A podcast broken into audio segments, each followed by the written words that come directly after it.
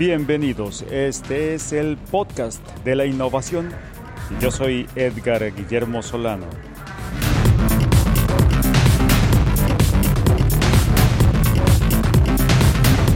Bueno, pues muy bienvenidos a esta nueva edición del podcast de la innovación. Vamos a hablar un poco hoy de la cultura de la innovación. Hasta ahora hemos eh, hablado sobre algunos eh, tópicos y temas que tienen que ver con cómo nos comportamos nosotros creativamente y cómo los juegos pueden mejorar ese desempeño creativo. Pero cuando hablamos de una organización completa, de una empresa, de cualquier tipo de organización en la que queremos promover la cultura de la innovación, necesitamos pensar en muchas personas a la vez comportándose de una manera que conduzca a incrementar la creatividad y la innovación.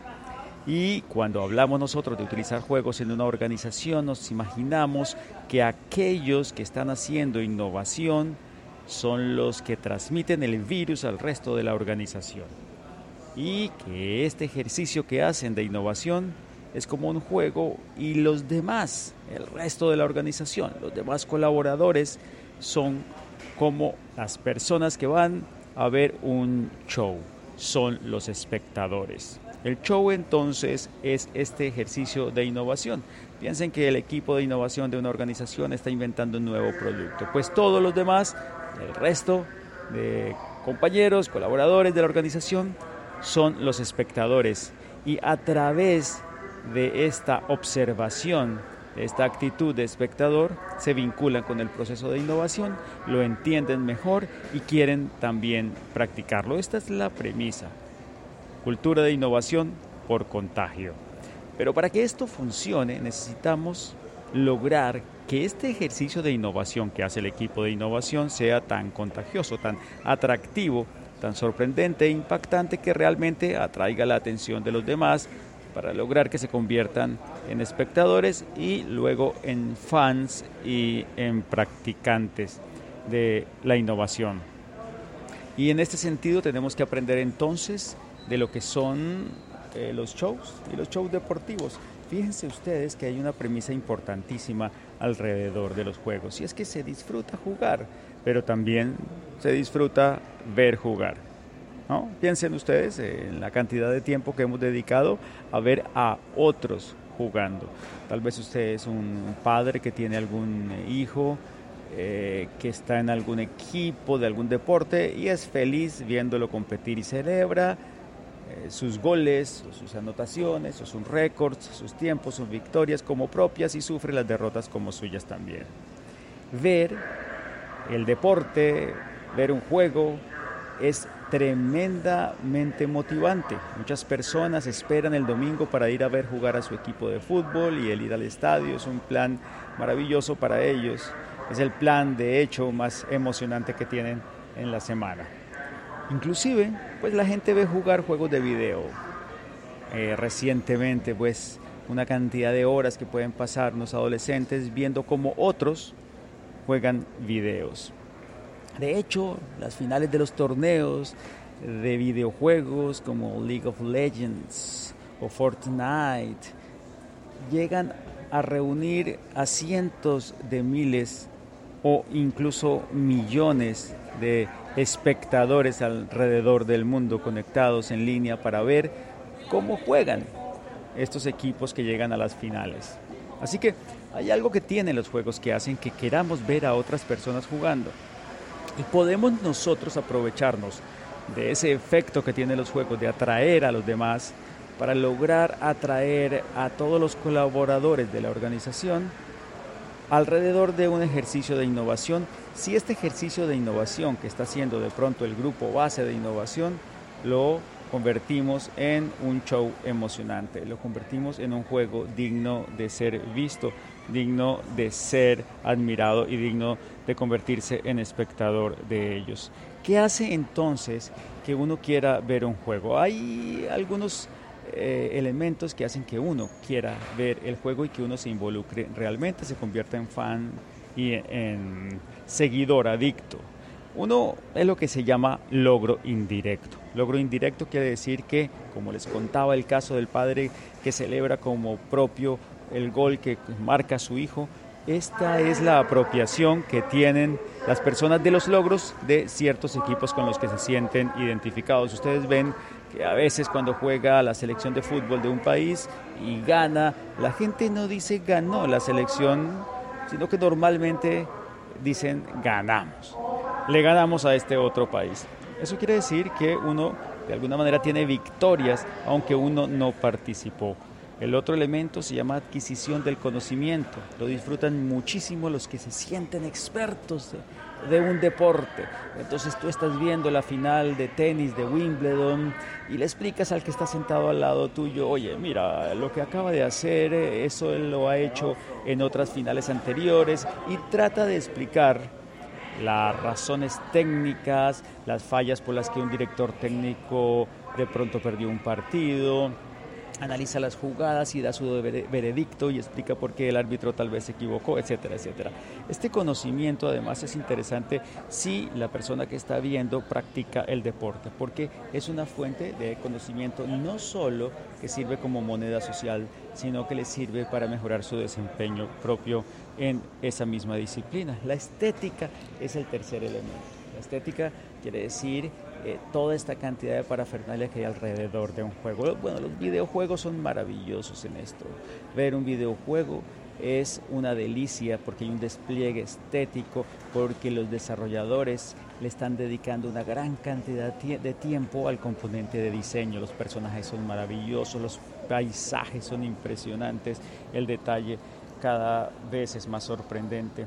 Igual pasa en muchos otros deportes. Si ustedes miran una final de un campeonato de fútbol o de rugby, eh, todo este montaje que hay alrededor del estadio o una prueba de Fórmula 1, un Grand Prix, las banderas, los colores, los sonidos, las camisetas, los uniformes, el show central, muchas veces con eh, pólvora y luces de bengala todo este montaje alrededor del deporte emociona muchísimo, siempre un componente este.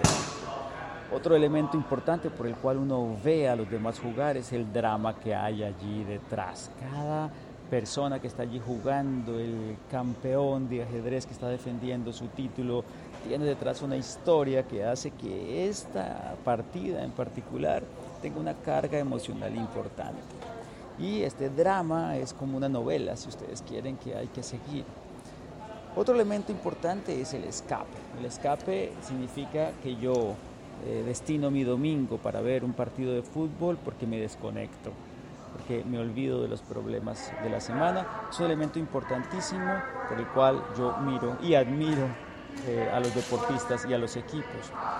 Otro elemento de admiración tiene que ver con la habilidad física de los participantes es siempre emocionante ver que alguien logra algo que físicamente es, está por encima de lo que una persona promedio puede lograr. Esos prodigios físicos reciben la admiración de quien los mira. Y finalmente está el tema de la interacción social. Uno va a ver un partido con su barra de amigos, uno se sienta a ver un torneo con su familia, y trae algo de comida y pasa un momento familiar y es mucho más emocionante que hacerlo solo. Fíjense ustedes que todos estos elementos son los que hacen que uno quiera ver un deporte, que quiera ver un juego y que se convierta de pronto en seguidor o fanático de alguno de estos participantes del equipo, del jugador, eh, uno o dos. Si nosotros aprendemos de todos estos elementos y los traemos de alguna manera a un ejercicio de innovación de la organización, podremos lograr que los que no están haciendo innovación se enganchen, se enganchen, se involucren, se vuelvan fanáticos de quienes sí lo están haciendo. Nosotros hacemos a veces algo que llamamos los torneos de innovación. Los tournaments tienen como eje central a unos equipos que compiten haciendo innovación resolviendo un problema que la organización hasta ahora no ha podido resolver. Y se crea alrededor del torneo toda la parafernalia, todos los momentos necesarios para que los demás colaboradores tengan ese deseo de ver lo que está aconteciendo, de ver lo que está pasando, de hacerle fuerza a un equipo, de sentirse identificado con uno de estos equipos, de querer ver cómo progresan, cómo a veces están mejor, cómo al final están mal o aún mejor de lo que estaban al principio, el drama de quien gana y de quien pierde, la estética con todos eh, estos escudos que tienen los equipos, los espacios que ellos mismos adecúan y decoran, los momentos en los que van a verlos y hacerles eh, fuerza, la posibilidad de interactuar con ellos y acompañarlos y apoyarlos y darles eh, ánimo para que lo hagan mejor. Y la adquisición de conocimiento como una forma eh, indirecta, si se quiere, de lograr que la organización completa empiece a entender cómo es un proceso de innovación. Este es un ejemplo de cómo utilizando todos estos elementos que hacen que uno quiera ver juegos, podemos empezar a distribuir el virus de la innovación dentro de la organización y construir eventualmente y poco a poco lo que podemos llamar una verdadera cultura de innovación.